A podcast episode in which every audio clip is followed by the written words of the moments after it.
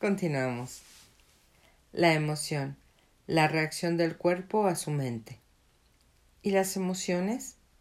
Me siento atrapado en mis emociones más que en la mente. La mente en la forma en que uso la palabra no solamente es pensamiento, incluye sus emociones, así como todos los patrones de reacción conscientes de tipo mental emocional. La emoción surge en el punto en que se encuentran la mente y el cuerpo. Es la reacción del cuerpo a su mente, o podríamos decir, un reflejo de su mente en el cuerpo. Por ejemplo, un pensamiento de ataque o un pensamiento hostil creará un aumento de energía en el cuerpo al que llamamos cólera. El cuerpo se alista a luchar. El pensamiento de que usted está siendo amenazado física o psicológicamente hace que el cuerpo se contraiga, y ese es el aspecto físico de lo que llamamos miedo. La investigación ha mostrado que las emociones fuertes incluso producen cambios en la bioquímica del cuerpo. Estos cambios bioquímicos representan el aspecto físico o, material de la emoción. Por supuesto, usted no es consciente habitualmente de todos esos patrones de pensamiento, y a menudo solo observando sus emociones puede hacerlos conscientes. Cuanto más identificado esté con su pensamiento, sus gustos y sus odios, sus juicios e interpretaciones, es decir, cuanto menos presente esté como la conciencia que observa, más fuerte será la carga de energía emocional, sea usted consciente de ella o no.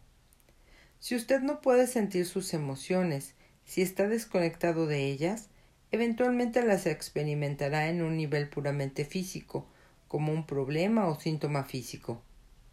Se ha escrito mucho sobre esto en los últimos años, así que no necesitamos entrar en ello aquí.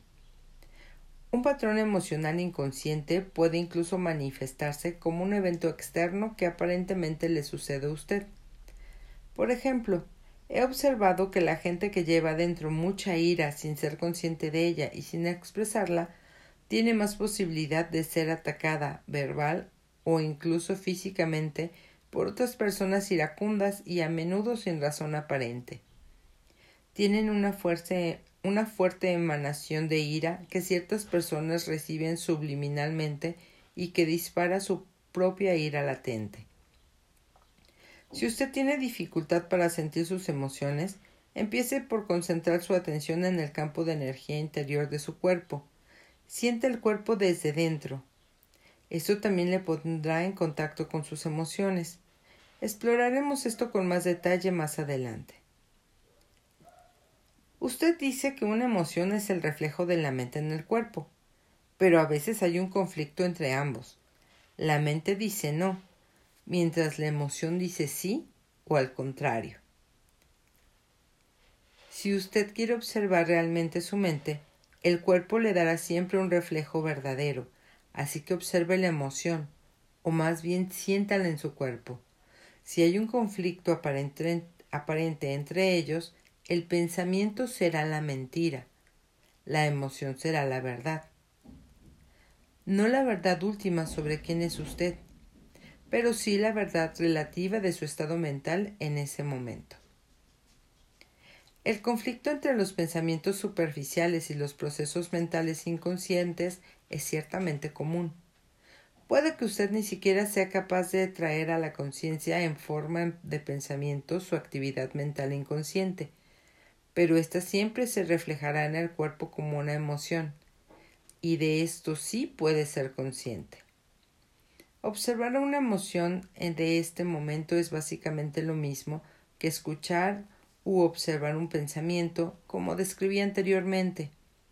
La única diferencia es que, mientras un pensamiento está en su mente, una emoción tiene, una fuerte, tiene un fuerte componente físico, por lo tanto se siente primariamente en el cuerpo. Entonces usted puede permitir que la emoción esté allí sin ser controlado por ella. Si usted ya no es la emoción, usted es el observador, la presencia que observa. Si usted practica esto, todo lo que es inconsciente en usted saldrá a la luz de la conciencia. Así pues, ¿observar nuestras emociones es tan importante como observar nuestros pensamientos? Sí, convierta en un hábito preguntarse a sí mismo, ¿qué pasa dentro de mí en este momento? Esta pregunta lo orientará en la dirección correcta. Pero no analice, simplemente observe. Enfoque su atención en el interior. Sienta la energía de la emoción.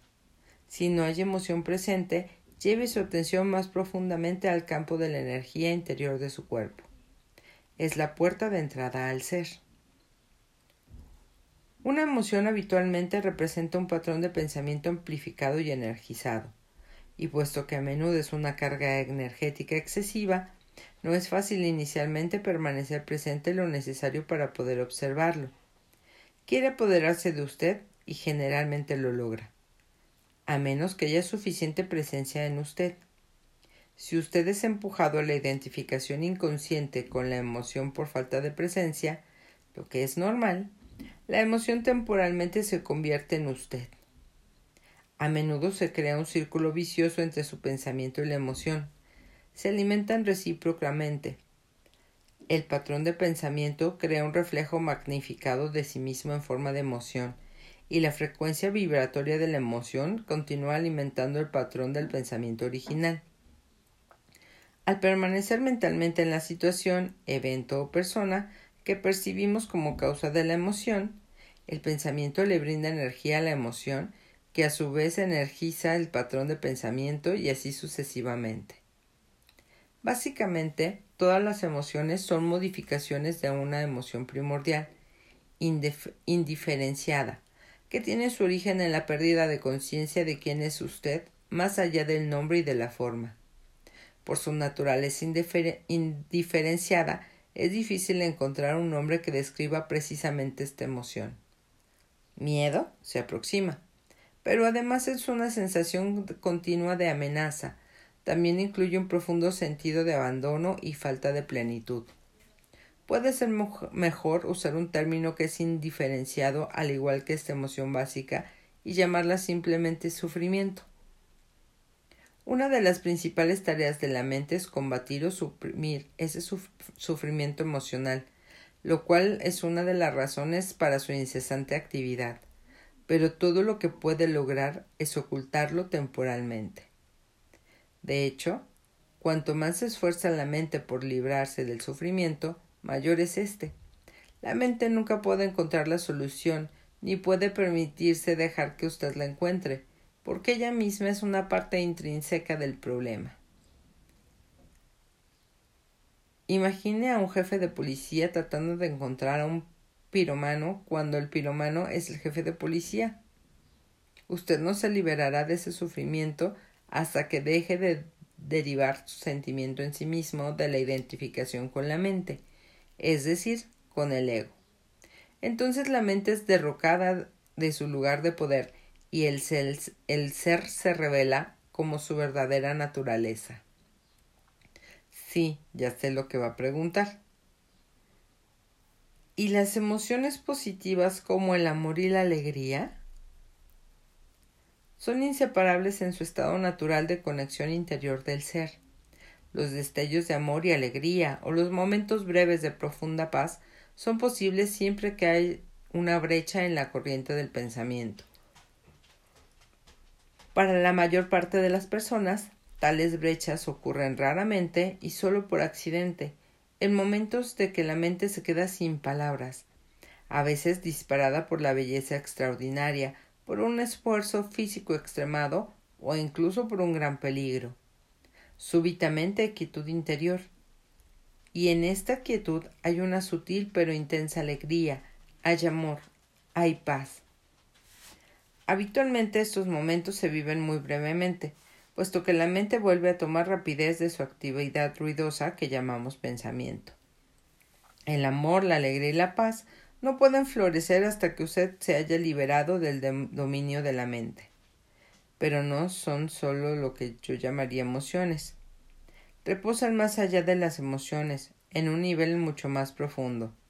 Así que usted tiene que hacerse completamente consciente de sus emociones y ser capaz de sentirlas antes de poder sentir lo que hay más allá de ellas. Emoción significa literalmente perturbación. La palabra viene del latín emovere, que significa perturbar. El amor, la alegría y la paz son estados profundos del ser, o más bien tres aspectos del estado de conexión interior con el ser. Como tales, no tienen contrarios. Esto se debe a que surgen más allá de la mente. Las emociones, por otra parte, al ser parte de la mente dualista, están sujetas al juego de los contrarios. Esto significa sencillamente que usted no puede tener bien sin mal. Así pues, en la condición no iluminada, identificada con la mente, lo que a veces se llama erróneamente alegría, es un breve placer habitual del ciclo continuamente alternante del sufrimiento-placer. El placer deriva siempre de algo que está fuera de usted, mientras que la alegría surge de dentro. Lo mismo que le brinda placer hoy puede brindarle dolor mañana, o puede abandonarlo, así que su ausencia le traerá dolor y lo que a menudo se llama amor puede ser placentero y estimulante por un tiempo, pero es un asidero adictivo, una condición extremadamente menesterosa que puede convertirse en su contraria en un instante. Muchas relaciones amorosas, después de pasada la euforia inicial, de hecho oscilan entre el amor y el odio, la atracción y el ataque. El verdadero amor no conlleva sufrimiento, ¿Cómo podría? No se convierte súbitamente en odio, ni la verdadera alegría se convierte en dolor. Como dije, incluso antes de que usted esté iluminado, antes de liberarse de su mente, usted puede tener destellos de verdadera alegría, verdadero amor o una profunda paz interior. Tranquilos pero brevemente vivos. Estos son aspectos de su verdadera naturaleza, que está habitualmente oscurecida por la mente. Incluso en una relación adictiva normal, puede haber momentos en los que la presencia de algo más genuino, algo incorruptible, puede sentirse. Pero solo serán atisbos que se ocultarán pronto por la interferencia de la mente. Entonces puede parecer que usted tuvo algo muy precioso y lo perdió, o su mente puede convencerlo de que en todo caso fue una ilusión. La verdad es que no fue una ilusión y usted no puede perderlo. Es parte de su estado natural, que puede ser oscurecido, pero nunca destruido por la mente. Incluso cuando el cielo está nublado de nubes densas, el sol no ha desaparecido. Está todavía allá, al lado de las nubes. El Buda dice que el dolor o sufrimiento surge por el deseo y que para liberarnos del sufrimiento tenemos que cortar los lazos del deseo. Todos los deseos son expresiones de la mente que busca la salvación o la realización en cosas externas y en el futuro como sustituto de la alegría de ser. Mientras yo sea mi mente, soy esos deseos, esas necesidades, carencias, apegos y aversiones, y fuera de ellos no hay yo excepto como una mera posibilidad, un potencial no logrado, una semilla que todavía no ha brotado. En ese caso, incluso mi deseo debe de ser libre o iluminado es solo otro anhelo de realización o plenitud en el futuro. Así que no busque llegar a ser libre del deseo o lograr la iluminación. Vuélvase presente, esté allí como observador de la mente. En lugar de citar al Buda, sea el Buda, sea el despierto, que es lo que la palabra Buda significa. Los seres humanos han estado en las garras del sufrimiento durante millones de años. Desde que cayeron del estado de gracia, entraron en el reino del tiempo y la mente, y perdieron la conciencia del ser.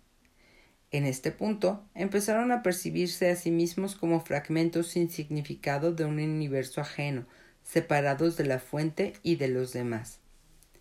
El sufrimiento es inevitable mientras usted esté identificado con su mente, es decir, mientras usted esté inconsciente espiritualmente hablando. Hablo aquí principalmente del sufrimiento emocional, que es también la causa principal del sufrimiento físico y de las enfermedades físicas.